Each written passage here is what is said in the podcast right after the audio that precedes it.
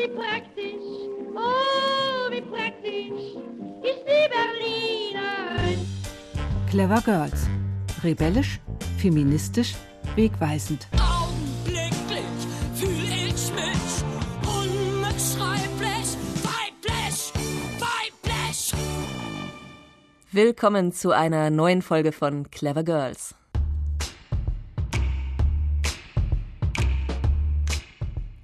In unserem Podcast Clever Girls von RBB Kultur stellen wir Ihnen ganz besondere Frauen vor. Frauen, die mutig ihren Weg gegangen sind, gegen Widerstände oft. Frauen, die selbstbewusst auf ihre Fähigkeiten vertraut haben und die sich getraut haben, ganz anders zu sein, als es die Gesellschaft von ihnen erwartet hat.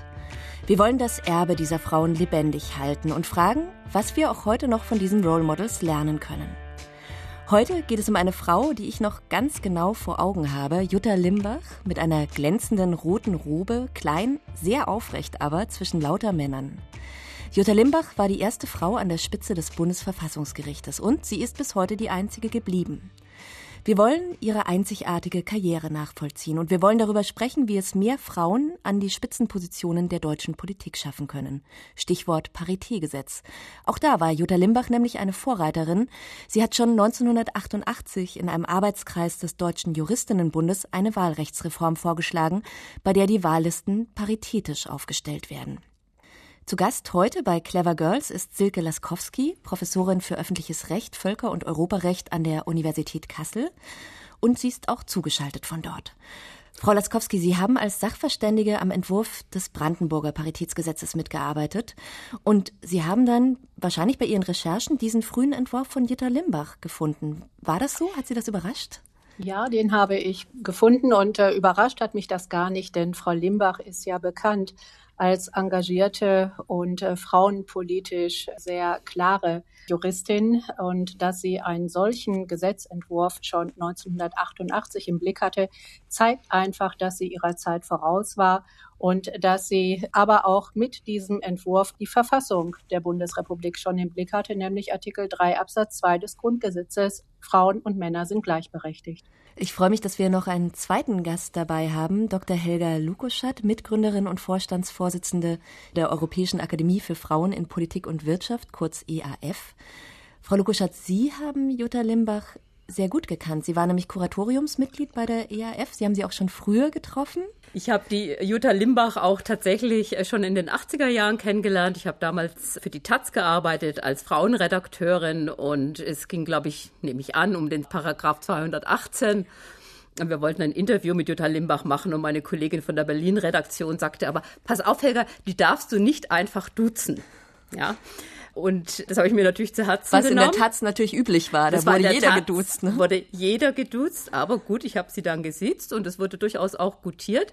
Ich erzähle das deshalb, weil Jutta Limbach einerseits eben immer schon frauenpolitisch ungeheuer fortschrittlich und aufgeschlossen war, aber eben auch gleichzeitig, ja, ich drück's mal so auf, eine Respektsperson, also die man doch mit einer gewissen, hm, ja, mit der man mit Achtung begegnen wollte. Mhm. Wie war denn Ihr Verhältnis? Würden Sie sagen, eher Vorbild oder eher so Komplizin in Frauenfragen? Schon eher Vorbild. Also dadurch, dass jetzt gerade auch in meinem Fall natürlich auch ein ziemlicher Altersunterschied da war und sie eben auch diese ja sehr beeindruckende juristische und dann vor allen Dingen auch politische Karriere machte, war das schon eher so etwas wirklich Vorbildhaftes. Aber sie zeichnet sich ja auch dadurch aus, dass, wer sie erlebt hat, sie hatte ja auch etwas sehr humorvolles, sehr verschmitztes. Und man konnte mit ihr schon auch ein bisschen Ränke schmieden, das stimmt schon. Und ich entsinne mich noch gut an die Zeit. Ich war damals auch in der überparteilichen Fraueninitiative hier in Berlin aktiv, rund um Carola von Braun, hatten Sie ja auch schon in der Sendung dass wir unterstützt haben, diesen Vorstoß, den Artikel 3 Absatz 2 zu ergänzen, um diesen aktiven Gleichstellungsauftrag. Also, dass der Staat mitwirken soll an der Gleichstellung der Frau. Ganz genau. Und die tatsächliche Gleichstellung zu fördern und bestehende Benachteiligungen abzubauen. Und da war Jutta Limbach einfach auch eine ganz kluge Frau, die eben auch taktieren konnte, die wusste, wie das politische Geschäft läuft aber eben immer mit einer Klarheit und Anständigkeit. Also ich fand sie wirklich, wirklich eine sehr, sehr beeindruckende Frau. Dann lassen Sie uns jetzt mal Jutta Limbach wirklich zu unserer Runde dazuholen.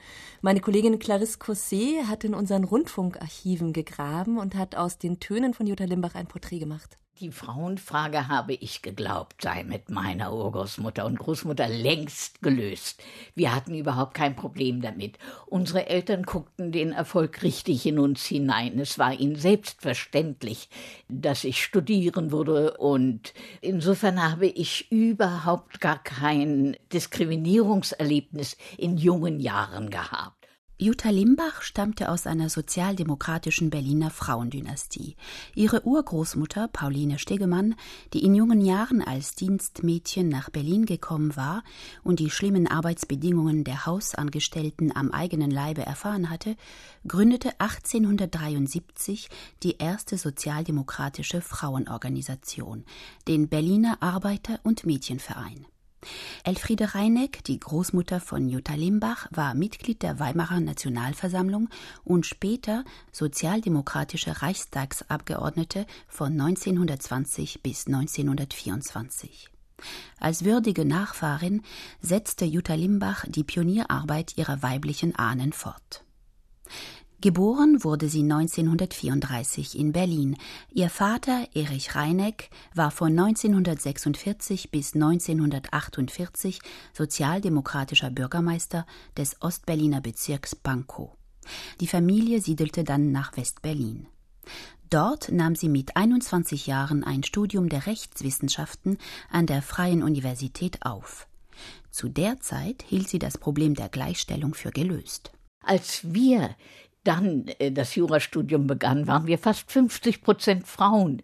Und Sie wissen ja, dass dann so allmählich die neue Frauenbewegung aufkam. Und ich dachte immer, was haben die bloß, was haben die bloß? Aber ich habe mich doch überzeugen müssen, dass ich im Grunde genommen sozusagen in einem Paradies der Gleichberechtigung groß geworden bin und es in der Wirklichkeit noch entschieden anders aussah. Ihr Studium absolviert sie mit Bravour. Ihre Karriere verläuft steil. 1972 wird Jutta Limbach an der Freien Universität Berlin zur ersten Professorin für Zivilrecht berufen. Inzwischen war sie mit dem Juristen Peter Limbach verheiratet und dreifache Mutter. An der Uni greift sie in ihren Vorlesungen immer wieder die großen Fragen der zweiten Frauenbewegung auf. Haben Frauen gleiche Rechte? Die rechtliche Lage türkischer Frauen in Deutschland. Scheidung und Scheidungsrecht, sexistisches und feministisches Denken in der Rechtswissenschaft oder auch Scheidung, Recht und Moral.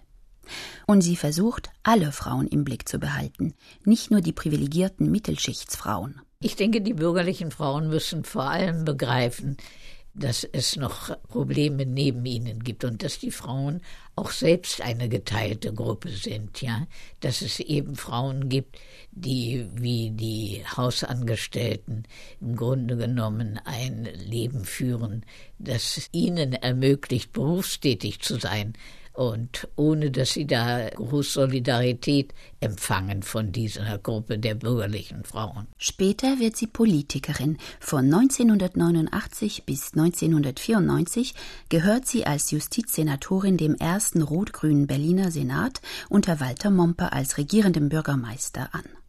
Auch da ist sie die erste Frau in dieser Position. Mit ihren Amtskolleginnen im Berliner Senat, Anne Klein, Anke Martini, Barbara Riedmüller, Heide Pfarr, Michaele Schreier, Ingrid Stammer und Sibylle Volkholz bildete sie, was später als Berliner Feminat in die Geschichte der Stadt eingehen sollte. Ich würde so vermessen sein zu sagen, die gute Idee mit dem Feminat, die hat uns 20 Jahre später oder es war 15 Jahre später eben auch eine Bundeskanzlerin gebracht. Ich würde gerne hier mal einhaken. Jutta Limbach, Juristin, Parteimitglied der SPD, aber eben keine, die eine Politkarriere gemacht hat, eine Parteikarriere. Und dann wird sie auf einmal Justizsenatorin in Berlin, und zwar wegen dieser Art von Quote, die Walter Momper sich da gewünscht hat für seinen Senat. War Jutta Limbach eine Quotenfrau? Was würden Sie sagen, Frau Lukuschat? Ja, in gewisser Weise schon, weil ohne dieses Umfeld, dass es einfach nicht mehr zeitgemäß wäre, für einen rot-grünen Senat nicht entsprechend die Frauen an der Macht zu haben, schon. Aber was ja oft so verbunden wird, dieses Abwertende mit der Quote, das ist natürlich überhaupt nicht bei ihr der Fall, wie bei allen anderen Frauen auch nicht. Es geht ja darum, Zugangsbeschränkungen oder auch Benachteiligung oder Diskriminierung von bestimmten Gruppen aufzulösen. Und natürlich sind die Frauen so qualifiziert wie die Männer auch. Und insofern fand ich es auch immer toll, dass sie am Ende mit einer großen Selbstverständlichkeit A gesagt hat, ich bin Feministin und die Quote eben auch wirklich mit großer Werbe verteidigt hat, weil bei ihr war es so derartig offensichtlich, was sie für eine außergewöhnliche Frau auch ist. Und auch diese Karriere, die sie dann gemacht hat, nicht nur im Justizsenat, sondern natürlich dann auch als Präsidentin des Bundesverfassungsgerichts. Und sich dann eben als Feministin und Quotenfrau zu bezeichnen, das hat natürlich allen, die sich dafür eingesetzt haben, sehr, sehr in die Hände gespielt. Und wir hatten es auch eben in dem Zitat, Jutta Limbach hat halt immer verstanden, ihre eigene Position sehr klug zu reflektieren. Ja, also nicht das, was sie selbst erlebt hat, absolut zu setzen, sondern sich auch in die Lebenssituationen anderer wirklich hineinzuversetzen. Wo sie gesagt hat, die bürgerlichen mhm, Frauen dürfen genau, nicht übersehen, dass es genau. auch noch genau. andere Frauen das, gibt. Wir haben sie ja später dann in, auch, als wir die ERF gegründet hatten, äh, Frau Schäfer-Hegel und ich, in das Kuratorium gebeten, uns auch sehr gefreut, dass sie dazu gesagt hat. Das war auch ein Impuls unserer Arbeit. Wir haben ja als ERF sehr stark das Thema gehabt, auch Frauen in Führungspositionen zu bringen, was in den 90er Jahren noch nicht so salonfähig war wie heute und so selbstverständlich. Und dass es auch wichtig ist, die Frauen in den Führungspositionen zu haben, damit sie etwas verändern, damit sie Agentinnen des sozialen Wandels werden. Das war eben auch bei Jutta Limbach schon angelegt und insofern war sie auch in dieser Hinsicht, in diesem politischen Handeln für mich ein Vorbild. Ja, und sie hat einfach diesen irren Background, also sozusagen Feministin in dritter Generation und schon ihre Urgroßmutter hat sich in Hosen auf politische Versammlungen geschmuggelt. Das ist natürlich ein großes Vorbild. Ja. Aber wie gesagt, Jutta Limbach, ich fand sie da eben auch so ganz besonders, weil sie wirkte ja unglaublich damenhaft. Und ich habe ja auch unser Buch über den rot-grünen Frauensenat von Barbara Schaffer-Hegel damals herausgegeben und konzipiert mitgebracht, wo sie hier so ganz brav steht mit einem schwarzen Kleid mit weißem Kragen. Aber sie hatte es wirklich faustdick hinter den Ohren. Frau Laskowski, wie beurteilen Sie denn das Engagement von Jutta Limbach Jetzt juristisch gesehen, also für die Gleichberechtigung, das klang ja auch gerade an, dass sie zum Beispiel Vorlesungen über Scheidungsrecht gehalten hat. Inwiefern ist sie da eine Vorreiterin? Naja, sie hat einfach auf bestehende rechtliche Probleme hingewiesen und vor allen Dingen die Auswirkungen in der Rechtswirklichkeit. Denn es ist ja so in der Bundesrepublik, wir haben neutral formulierte rechtliche Vorschriften in allen Gesetzen, aber die Auswirkungen auf Frauen und Männer, die sind durchaus unterschiedlich. Und im Scheidungsrecht konnte man das seinerzeit besonders gut erkennen. Da ging es um Unterhalt, da ging es um das Sorgerecht für Kinder und so weiter. Darauf hat Frau Limbach hingewiesen und darauf müssen wir heute noch hinweisen. Denn es reicht nicht aus, dass unsere Regelungen neutral formuliert sind, sondern wir müssen schauen, wie sie sich in der Rechtswirklichkeit auswirken, auch im Hinblick auf die Kerngruppen dieser Gesellschaft, auf Frauen und auf Männer. Ja, denn das sind etwa die hälftigen Anteile im Volk. Aber ich würde gerne auch noch mal auf das zurückkommen, was Sie gerade diskutiert haben über die Quoten. Bitte entzaubern wir doch diese Diskussion mal ein wenig. Denn wenn wir uns über Quoten für Frauen unterhalten, müssen wir uns gleichzeitig auch über die faktischen, seit 70 Jahren bestehenden Männerquoten in der Bundesrepublik Deutschland unterhalten. Die sind ungeschrieben, die sind real, weil sie durch die Strukturen geschaffen werden. Das heißt, Männer profitieren von ihren Quoten immens. Zu 80 Prozent sind sie überall vorhanden. Ja, also es geht nicht nur um Frauenquoten, sondern auch um Männerquoten. Und wenn wir jetzt über Parität reden, und das machen wir ja dann gleich, dann geht es immer um den Anteil von 50-50, nämlich so, wie wir Frauen und Männer in etwa in der Bevölkerung finden. Und das ist genau das, was wir brauchen. Jutta Limbach hat ja auch am Bundesverfassungsgericht ganz deutlich Frauen gefördert, hat sogar gesagt, wenn sie mal mit einer jungen Frau zu tun hat, hat sie richtig ihren Lebensweg verfolgt, um dann zu gucken, kann sie die irgendwie noch mal vermitteln später in ihrem Leben. Haben Sie auch solche Frauen kennengelernt, Frau Laskowski, in Ihrer Karriere oder hätten Sie sich das gewünscht? Naja, ich schaue mir natürlich auch die Studentin an, die bei mir studieren, aber auch äh, die jungen Männer. Und äh, selbstverständlich habe ich dann auch äh, diese Biografien im Blick, weil eben weibliche Biografien doch zum Teil anders verlaufen als die von Männern. Also schon allein deshalb, weil Frauen auch während des Studiums zum Beispiel Kinder bekommen oder dann irgendwann sich meistens also meistens Frauen um ihre alten Eltern kümmern. Ja, also solche Dinge muss man im Blick haben und wenn ich in Berufungskommissionen sitze, vielleicht ist das ein gutes Beispiel und kann erkennen, dass Frauen weniger an Literatur vorweisen als Männer, aber sie haben auch Kinder, die sie in der Zwischenzeit bekommen haben oder haben angegeben, sie haben ihre Eltern oder sonstige Angehörige gepflegt, dann muss man so etwas natürlich auch berücksichtigen. Und das wurde lange Zeit nicht getan. Jutta Limbach hat ja auch ihre Kinder während des Studiums letztendlich gekriegt und hat drei Kinder, hat sich dann aber mit bewundernswerter Lässigkeit über die Erwartungen hinweggesetzt, hat ein Kindermädchen und vor allem einen Mann, der sich sehr um die Kinder gekümmert hat. Und den hat sie auch dafür immer ausgiebig gelobt. Hören wir mal kurz einen Ton von ihr dass ich den richtigen Mann geheiratet habe, der zum einen selbstbewusst genug war und genügend Zeit hatte, um mich zu beobachten, um zu wissen, wenn ich mich mit dieser Frau zusammentue, dann muss ich auch bereit sein, sie sich selbst weiterentwickeln zu lassen und vor allem auch beruflich tätig zu sein. Und so hat mein Mann immer die Hälfte, wenn nicht sogar mehr, als die Hälfte Verantwortung für die drei Kinder und für die Familie übernommen. Also sie war, könnte man sagen, auch ein Vorbild für die Vereinbarkeit von Beruf und Familie, oder? Sicherlich, aber sie hatte eben auch den richtigen Mann, wie sie ganz richtig sagte, jemand, der ihre Karriere unterstützt hat.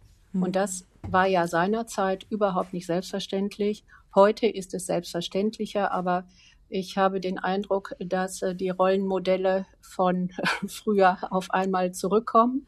Und äh, darauf müssen wir achten. Ich habe so ein bisschen versucht in der Vorbereitung, mich auf den Charakter von Jutta Limbach einzulassen und mhm. mir vorzustellen, wie die wohl war. Ich habe sie ja eben nicht treffen können, anders als Sie, Frau Lukeschat. Und was man immer liest in den Porträts, ist gelassenes Selbstvertrauen. Charakterisiert das Frau Limbach korrekt?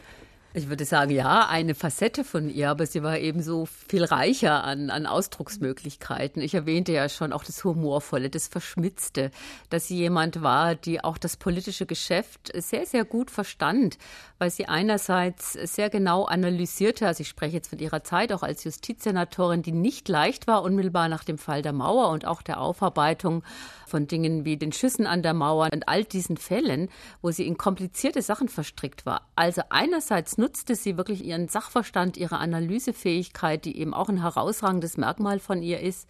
Aber sie war eben auch jemand, die Mehrheiten organisieren konnte, die verstand, wie man Leute ins Boot holt, in ihrer eigenen Verwaltung, aber auch beim Koalitionspartner oder bis hinein in die Opposition. Also insofern hatte sie auch ein im besten Sinne tolles politisches Talent. Und auch das, finde ich, ist etwas, was wir uns alle abgucken können, da Erfahrungen zu teilen, gute Frauen zu empfehlen, aufmerksam zu machen. Und sie war da eben auch alles, alles andere als eine Diva. Jutta Limbachs politische Karriere beginnt mit der Berufung zur Berliner Justizsenatorin und zwar ausgerechnet 1989, ganz kurz vor dem Fall der Mauer, was natürlich damals noch niemand wissen konnte. Clarisse Cosset mit einer Biografie von Jutta Limbach. Nach dem Mauerfall fiel Jutta Limbach die Organisation der Justiz im neu vereinten Berlin zu und die Aufsicht über die Strafverfolgung der früheren DDR-Staatsspitze wegen des Schießbefehls an der innerdeutschen Grenze. Sie setzte sich ein für eine strafrechtliche Verfolgung der Regierungskriminalität und eine Anklageerhebung gegen den ehemaligen Generalsekretär der SED, Erich Honecker. Sie hat jetzt Macht und damit kein Problem, denn Macht ist für sie nicht negativ besetzt. Das beobachte ich auch, dass Frauen sehr häufig ein neurotisches Verhältnis zur Macht haben und meinen, Macht und Politik verderbe den Charakter, vielleicht sogar den Verstand. Dabei bedeutet Macht nichts weiter als Verantwortung, und ich finde, wir sollen zwar nicht ein so erotisches Verhältnis zur Macht bekommen, wie ich das häufig bei Männern beobachte, aber wir sollen bereit sein, Verantwortung zu übernehmen. Es gibt ja doch schon in den Medien, in der Politik, in der Wirtschaft die eine oder andere Frau, die bereitwillig solche Macht übernimmt oder solche Macht anstrebt. 1994 wurde Jutta Limbach als erste und bislang einzige Präsidentin des Bundesverfassungsgerichts ernannt. Sie blieb in Karlsruhe bis zum Erreichen der Altersgrenze 2002. In ihrer Zeit als Bundesverfassungsgerichtspräsidentin gelang es Jutta Limbach, diese Institution der Bevölkerung nahezubringen, nicht zuletzt durch das Einrichten einer Pressestelle und das Organisieren vom Tag der offenen Tür. Ihr war es stets wichtig, juristische Sachverhalte für die Allgemeinheit verständlich, Jura und Justiz zugänglicher zu machen, Bürgernähe zu schaffen. Ich habe die Beobachtung gemacht bei allen Ämtern, die ich angetreten habe, dass ich gar nicht groß auf einen Wandel des Stils hinwirken musste, sondern dass allein die Gegenwart einer Frau zu einem anderen Verhalten führte. Nach dem Ausscheiden in Karlsruhe wurde Jutta Limbach 2002 ehrenamtliche Präsidentin des Goethe-Instituts, wieder als erste Frau in dieser Position. Genannt wurde sie in der Presse mal die Miss Marple der Berliner Justiz, mal Jutta Courage.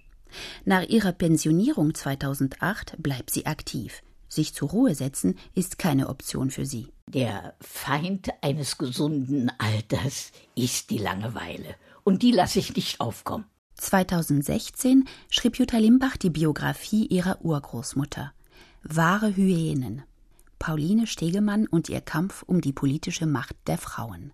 Ein Anliegen, dem diese kleine, große Frau mit ihren strahlend blauen Augen, ihrer klaren Sprache und ihrer unprätentiösen Erscheinung ihr Leben lang treu geblieben ist. 2016 starb Jutta Limbach im Alter von 82 Jahren in Berlin. Frau Laskowski, Frau Lukuschat, sprechen wir mal über das große Thema, was Jutta Limbach da in der Biografie ihrer Großmutter anspricht, der Kampf um die politische Macht der Frauen. Wo stehen wir denn da heute, 2020, Frau Laskowski? Ich würde sagen, mittendrin. Ja, denn wir streiten um ein Paritätsgesetz. Und worum geht es da? Es geht darum, dass Frauen hälftig in die Parlamente gelangen, also in das Gremium, in dem die Spielregeln, die verbindlichen Spielregeln für diese Gesellschaft gemacht werden. Ja, es geht darum, dass auch die Perspektiven von Frauen mit einbezogen werden, die bislang zu häufig außen vor oder nur halbherzig oder hälftig oder irgendwie überhaupt nicht mit im Spiel waren, wenn die Politik Entscheidungen gefunden hat. Darum geht es. Und wenn ich an dieser Stelle vielleicht auch einmal Jutta Limbach nochmal ins Spiel bringen darf und zitieren darf, was sagte sie 2014, also zwei Jahre vor ihrem Tod? Klipp und klar, endlich halbe halbe.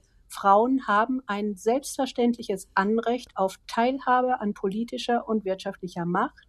Erst wenn das Ziel erreicht ist, sind wir in Deutschland in guter Verfassung. Und das sind wir nicht. Um es mal klipp und klar auszudrücken, dieser miserable Anteil von Frauen in allen Parlamenten, so zwischen 20 und 30 Prozent jetzt inzwischen, das ist ein verfassungswidriger Zustand, denn es fehlt an der gleichberechtigten demokratischen Teilhabe der Bürgerin. Und das muss sich ändern. Deshalb brauchen wir Gesetze, denn von alleine bewegen sich die meisten Parteien nicht. Das ist der Hintergrund. Und auch da, würde ich sagen, hatte Frau Limbach die Dinge 2014 doch sehr gut im Blick. Ja, und ja auch schon 1988 mit diesem Entwurf für Ja. ein Paritätsgesetz. Warum geht denn das nicht schneller, Frau Lukuschat? Ja, gute Frage. Das, äh, das fragt man sich in der Tat, weil äh, es eben so offensichtlich ist, dass auch 100 Jahre nach dem Erringen des äh, aktiven, aber vor allen Dingen auch des passiven Wahlrechts für Frauen, für Frauen, wir haben das ja letztes und vorletztes Jahr ausführlich gefeiert, es nach wie vor strukturelle Probleme gibt, äh, die, die wirklich angegangen werden müssen. Das ist das eine. Das hat viel natürlich auch mit Gesellschaft zu tun. Das andere ist aber auch in den Parteien, die entstanden sind unter dem Ausschluss der Frauen, die nach wie vor sehr, sehr männlich dominiert sind in ihren Spielregeln, formellen wie informellen, kommen die Frauen nicht so zum Zuge, wie es angemessen wäre. Das ist vor allen Dingen sichtbar bei den wichtigen Machtpositionen, zum Beispiel auch bei den Direktmandaten in den Wahlkreisen, wo Frauen deutlich weniger nominiert werden. Also Listen kann man ja noch nach gewissen Regeln aufstellen, machen ja auch einige Parteien. Aber bei den Wahlkreisen wird es super deutlich, dass sich so scheinbar hinter dem Rücken aller Beteiligten immer wieder die Männer durchsetzen. Das Paritätsgesetz reicht nicht die Direktmandate und da werden hauptsächlich Männer aufgestellt. Wie kommt man denn daran? Oder oh, kommt man daran, indem man eine gesetzliche Regelung formuliert, zum Beispiel Duos ähm, hineinnimmt und die Parteien verpflichtet, ein Duo bestehend aus einer Kandidatin und einem Kandidaten zu nominieren, das dann vom Volk mit einer oder zwei Stimmen gewählt wird. Aber ich möchte bei dieser Gelegenheit noch auf etwas anderes hinweisen, denn es gibt tatsächlich einen Grund, weshalb so viele Männer dort zu finden sind. Direktmandate erfordern vor allen Dingen viel eigenes Geld für den Wahlkampf, den die Personen führen müssen. Das ist weitgehend unbekannt in der Öffentlichkeit und mein Eindruck ist, die Parteien haben auch gar kein großes Interesse daran, dass dies publik wird und diskutiert wird. Das Mit sind fünfstellige Worten, Summen, habe ich mal gelesen. Ja, in der Tat. Jedenfalls, wenn Sie in Bayern für die CSU in den Landtag gelangen möchten, dann sagt man Ihnen klipp und klar, man erwarte 100.000 Euro von Ihnen, sodass die Kandidatin, und das können Sie nachlesen in der Süddeutschen Zeitung, ähm, 9.2.2019, dann an dieser Stelle erklärte, Moment, ich bin bei der Stadt München angestellt, ich habe zwei in Ausbildung befindliche Kinder, ähm, ich ziehe unter diesen Voraussetzungen meine Kandidatur zurück und finde dieses Verfahren höchst undemokratisch. Und da kann man nur sagen, ja, genau so ist es. Denn wenn wir die Dinge zu Ende denken, dann kommt es tatsächlich am Ende darauf an, wie viel Geld jemand mitbringt, also eine ungeschriebene Voraussetzung dafür, dass man offenbar von Parteien nominiert wird. Jedenfalls steigen dann die Chancen. Und in Flächenstaaten eine gängige Größe, um das auch mal deutlich zu machen, 50.000 Euro, mhm. sodass die Personen entweder einen Privatkredit aufnehmen müssen oder Sponsoring betreiben im Vorfeld und bei den Unternehmen anklopfen. Und da habe ich mir sagen lassen, schneiden Männer auch sehr viel besser ab als Frauen. Also auch das muss in die Diskussion hineinkommen, denn aufgrund der Situation, dass Frauen seit 70 Jahren in der Bundesrepublik Entgelt diskriminiert werden, ist völlig klar, dass sie zu den Geldtöpfen einen sehr viel geringeren Zugang haben als Männer. Das heißt, hier gerade mit unserem jetzigen Modell der Direktmandate finden wir eine Struktur, die zu einer faktischen, mittelbaren, verschleierten Diskriminierung von Frauen führt. Das Modell muss dringend reformiert werden. Und das Duo-Modell wäre eine wirklich gute und äh, sinnvolle und vor allen Dingen demokratische Lösung. Das fand ich auch ganz frappierend, dieser Zusammenhang zwischen der, zwischen der Lohnlücke und dem eben nicht als Direktmandatin antreten können, weil man sich das nicht leisten kann. Ja, ja natürlich. Ich kann das vielleicht noch ergänzen. Wir machen zurzeit eine, eine Untersuchung zu Parteikulturen und politischer Teilhabe von Frauen. Und das wird vielfach bestätigt, in dem Sinne, dass eben in unterschiedlichem Ausmaß, muss man sagen, bei den Parteien, je nachdem, wie sie aufgestellt sind, stärker bei den Konservativen, aber auch bei der SPD, diese Erwartungshaltung tatsächlich da ist. Und es sind, es sind die materiellen Ressourcen, die oft gar nicht im Blick sind, aber natürlich auch die zeitlichen Ressourcen, mhm. weil ein Direktmandat äh, heißt eben auch sehr viel Netzwerkarbeit, heißt sehr viel Mobilisierung innerhalb der Partei. Und das beide spielt eben zusammen, dass so wenige Frauen wir in diesem Bereich finden. Und äh, ich bin sehr froh, wir werden die Studie nächstes Jahr veröffentlichen.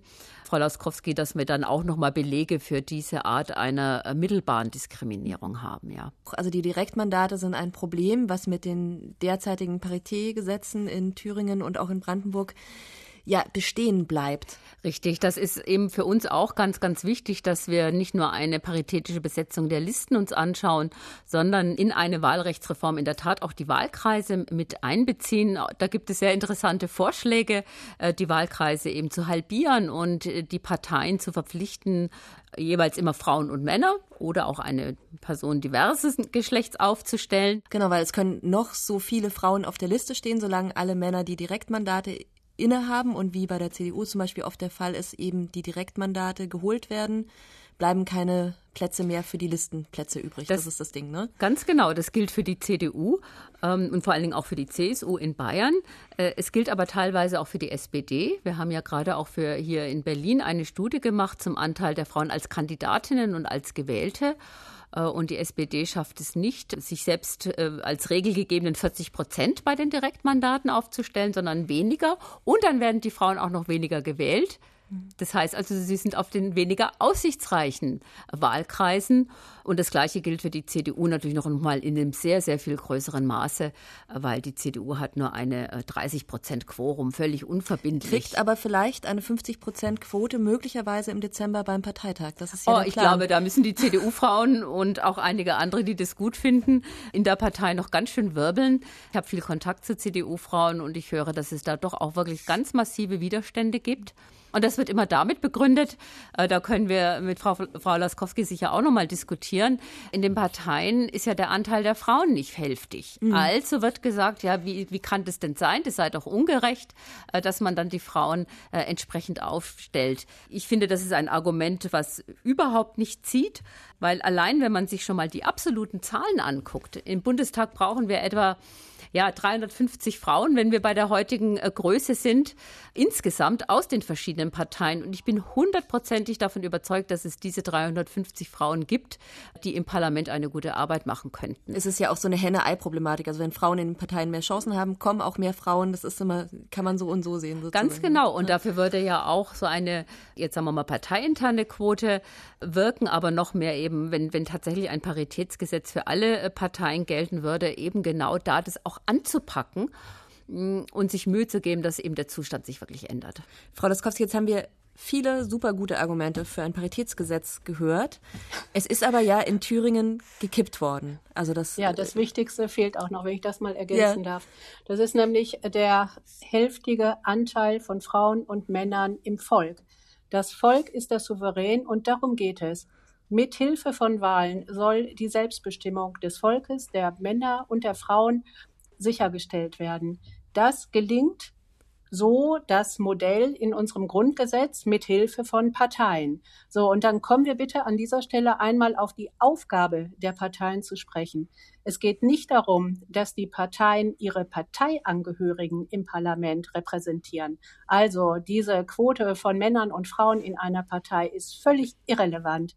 Worauf kommt es an? Es kommt auf die hälftige Verteilung im Volk an. Das ist die Aufgabe der Parteien, das Volk hälftig in die Parlamente zu bringen mit seinen Perspektiven, Prioritäten, Erfahrungen. Und das ist der springende Punkt. Es geht gar nicht in erster Linie um das Geschlecht, sondern um die damit verbundene Sozialisation. Die ist bei Frauen und Männern unterschiedlich und wenn die Erfahrung, die Sozialisation, die Perspektiven von Frauen fehlen, dann fehlt etwas im Parlament und führt am Ende dazu, dass es Gesetze gibt, die nicht zur Selbstbestimmung des Volkes führen, sondern in vielen Fällen zu einer Fremdbestimmung von Frauen. Das möchte ich einmal ganz deutlich sagen. Können Sie da ein Beispiel nennen für so ein Gesetz, was mit mehr Frauen jetzt im Bundestag zum Beispiel so nicht gekommen wäre? Also es äh, wäre vielleicht endlich überhaupt ein ordentliches Gesetz gekommen zum Thema Entgeltgleichheit. Also seit 70 Jahren werden Frauen in der Bundesrepublik im Vergleich zu Männern schlechter bezahlt für gleiche und gleichwertige Tätigkeit. Das wird jedes Jahr durch das Statistische Bundesamt wieder bestätigt und durch Eurostat, also die europäische Behörde. Der Gesetzgeber schaut sich das seit 70 Jahren ganz entspannt an. Denn der Gesetzgeber, der besteht seit dieser Zeit zu etwa 80, 90 Prozent aus Männern. Erst seit 1998 können wir überhaupt erkennen, dass 30 Prozent Frauen im Bundestag vorhanden sind. Das liegt allein an dem Satzungsrecht von drei Parteien, um das auch einmal deutlich zu machen. Das sind die Grünen, das sind die Linken und die SPD. Die schon Ohne diese, diese heftige Verteilung haben auf ihren Listen. Ja, aber nur für die Listen, nicht für die Direktmandate. So, Hätten wir das nicht, wären überhaupt keine Frauen vorhanden oder solche, die man suchen müsste. Ja, und es ist ja stark Frauen, gesunken durch die AfD auch nochmal im aktuellen richtig, Bundestag. Ja. Genau, weil Frauen ausgebremst werden im Nominierungsverfahren. Das ist das Problem. Es besteht keine Chancengleichheit von Frauen. Das ist das Kernproblem innerhalb der Parteien. Also mit anderen Worten, wenn wir das rechtlich einordnen, es geht um faktische Diskriminierung. So, und jetzt frage ich die Parteien, warum sollten Frauen sich in solche Strukturen begeben? Was soll daran interessant und attraktiv sein im Zusammenhang mit Politik? Also da müssen sich die Parteien korrigieren und müssen sich klar machen, dass ihnen kein Recht zusteht, ihre Parteiangehörigen zu diskriminieren. Aber das, das ist jetzt ist das Erste. Ja, das ist jetzt der Auftrag an die Parteien und die können ja auch, also denen verbietet keiner, ihre Listen so aufzustellen. Es kann sie aber sagen, die Verfassungsrichter in Thüringen, auch niemand dazu zwingen. Können Sie uns, Frau Laskowski, nochmal, so dass wir es alle als Nichtjuristen auch verstehen, erklären, woran ist es gescheitert in Thüringen? Wie war die Begründung? Die Richter ja. haben letztlich auf eine historische Auslegung zurückgegriffen, weil sie Protokolle gefunden haben, aus denen sich ergeben soll oder ergibt, dass 1990 in einer Verfassungskommission in Thüringen Anträge, die schon auf paritätische Gremienbesetzung gerichtet waren, abgelehnt wurden. Aus welchen Gründen auch immer, das ließ sich nicht mehr aufklären. Mit anderen Worten, aus Sicht dieser Richter ist die Thüringer Verfassung an dieser Stelle eingefroren auf den Stand von 1990. Das entspricht in keiner Weise der Herangehensweise des Bundesverfassungsgerichts an äh, die Verfassung, denn es ist klar, egal wie alt eine Verfassung ist, sie muss Antworten finden, und zwar angemessene Antworten auf neue gesellschaftspolitische Probleme. Sie ist in die Zeit hinein offen, so sagt es das Bundesverfassungsgericht, sodass wir durch Interpretation eine Lösung finden müssen und auch finden können, denn es gibt hier einen ganzen Auslegungskanon, den man da regelmäßig bemüht, der aber dort nicht wirklich bemüht wurde in Thüringen, so dass man hier natürlich zu einer Rechtfertigung dieser paritätischen Liste hätte kommen können und auch kommen müssen, wenn man Artikel 3 Absatz 2 des Grundgesetzes und die Rechtsprechung des Bundesverfassungsgerichts, die es dazu schon seit langer Zeit gibt, ernst genommen hätte. Das heißt, dieser Fall muss eigentlich vor das Bundesverfassungsgericht, also in die alte ja, Wirkungsstätte so von Jutta Limbach. Ganz genau. Und wie sieht das dann für Brandenburg aus? Da steht ja das Urteil, also es wird verhandelt am 20. August. Wird es ähnlich laufen wie in Thüringen? Was meinen Sie? Na, also ich gehe mal davon aus, dass in Brandenburg bekannt ist, dass das Grundgesetz umfassend auch in Brandenburg gilt sodass ich eine solche Entscheidung dort nicht erwarte. Sie haben ja an dem Entwurf auch selbst mitgewirkt als Beraterin. Also Sie kennen den sehr gut, den Brandenburger Entwurf. Naja, sagen wir mal so, der ursprüngliche Entwurf, der von den Grünen eingebracht wurde, war ein ausgezeichneter Entwurf. Er war umfassend angelegt, nicht nur auf die Liste bezogen, sondern auch auf die Direktmandate. Von diesem Entwurf ist am Ende bedauerlicherweise so gut wie gar nichts mehr übrig geblieben. Das heißt, wir haben eine traurige Liste und wenn wir richtig hineinschauen ins Gesetz, dann wurde das Gesetz am Ende sogar so verunstaltet, dass auch nicht paritätische Listen durchgewunken werden können durch den Wahlausschuss. Das ist ja jetzt auch alles auf Länderebene. Es gibt ja auch die Forderung nach einer Kommission im Bundestag, die einfach ein bundeseinheitliches Paritätsgesetz entwickelt. Wäre das sowieso der bessere Weg? Wir brauchen ein ähm, Paritätsgesetz für die Bundestagswahlen. Dafür ist der Bund zuständig als Gesetzgeber, selbstverständlich. Ob wir dafür eine Kommission brauchen, das weiß ich nicht. Ehrlich gesagt brauchen wir nur jemanden, der ein Gesetz schreibt. Das ist keine große Kunst. Dafür braucht man äh, keine Kommission. Ja. ja, wenn ich noch ergänzen darf, es braucht dann natürlich auch die politischen Mehrheiten, um so ein Paritätsgesetz auch äh, zu verabschieden.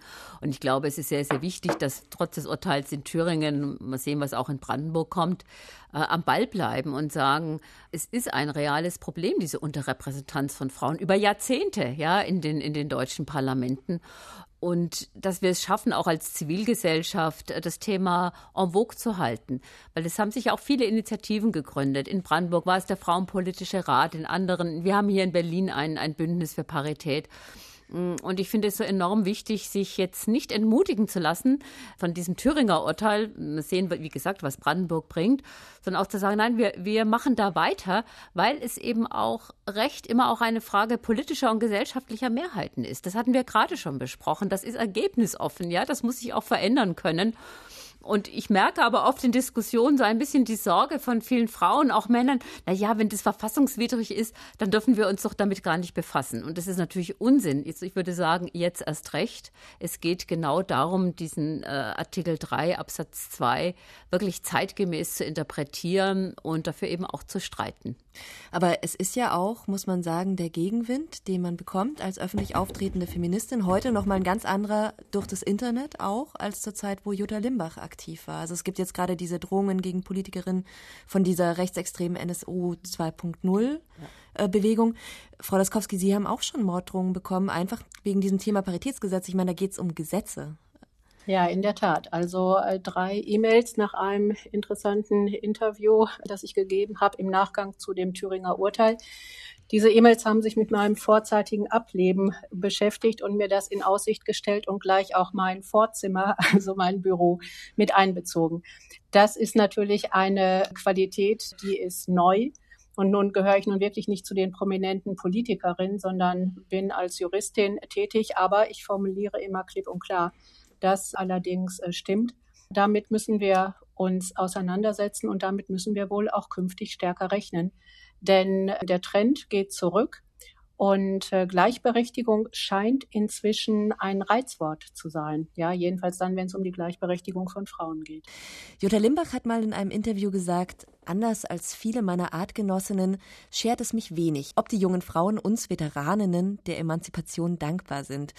Ihr war aber natürlich durchaus bewusst, dass sie ein Vorbild war für junge Frauen. Aber sehr häufig wird mir heute von Frauen, aber auch von jungen Frauen gesagt, dass sie mein Vorbild oder ihre Töchter mein Vorbild motiviert hat, Jura zu studieren, weil man dort erkennen konnte, dass den Frauen alle Berufe, die mit diesem Studium verbunden sind, auch offen stehen. Frau Laskowski, Frau Lukaschat, von Limbach lernen. Das kann man ja nicht nur als Juristin, würde ich sagen, oder? Na, ab, absolut nicht. Ich glaube, ich hoffe, ich habe äh, deutlich gemacht, in wie vielen Bereichen wir äh, von Jutta Limbach ja, uns etwas abschauen können oder zum Vorbild nehmen können, ohne jetzt sie auf so ein Podest stellen zu wollen. Also ich, ich habe selber als Journalistin gearbeitet, also ich denke, Gott, sage ich ja gar kein kritisches Wort über sie, aber es ist, es ist wirklich so, dass sie da schon sehr, sehr eindrucksvoll war.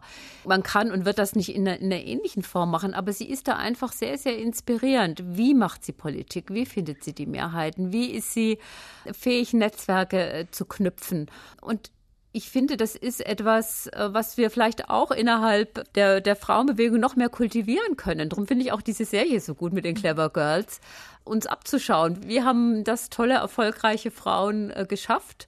Und ohne jetzt da in so eine Ehrfurcht zu verfallen oder zu sagen, das schaffe ich sowieso nicht, sondern genau zu gucken, was habe ich davon, was kann ich davon übernehmen oder was kann ich auch für meine Politik, für meinen Beruf davon übernehmen.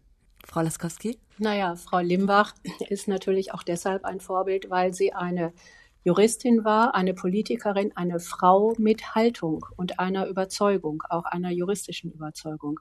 Und auch wenn diese juristische Auffassung nicht dem Mainstream entsprach, behielt sie sie bei, weil sie der Meinung war, das sei die richtige Interpretation. Und sie war in der Lage, das zu kommunizieren, nicht nur in der Rechtswissenschaft, sondern auch in der Politik und hat sich auf diese Weise sehr häufig durchgesetzt. Und ich finde, das können wir uns wirklich von ihr abgucken. Egal wie das Gejaule aussieht, wenn wir eine Überzeugung haben, auch eine juristische Überzeugung, dann vertreten wir sie. Ja, und gehen in den Diskurs und streiten uns, wenn es sein muss.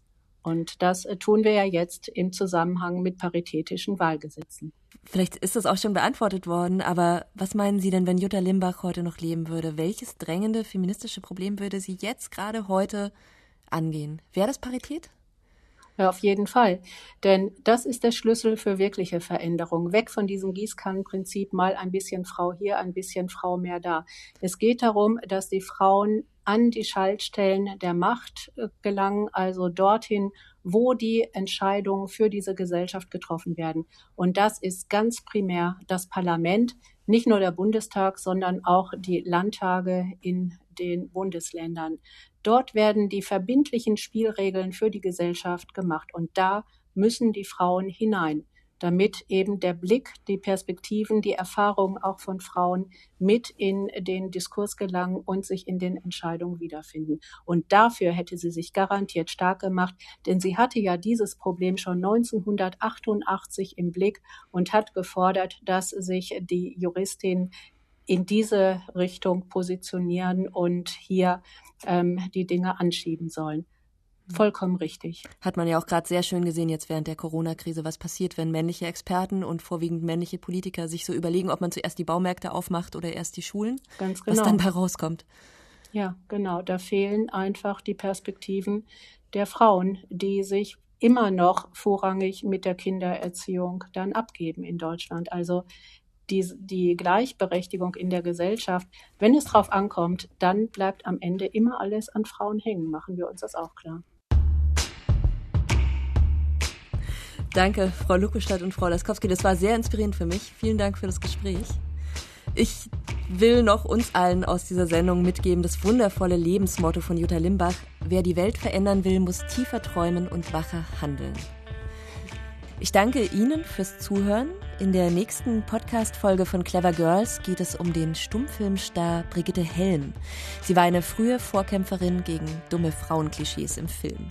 Und wenn Sie keine Folge der Clever Girls verpassen wollen, dann können Sie uns abonnieren in der ARD Audiothek oder bei iTunes.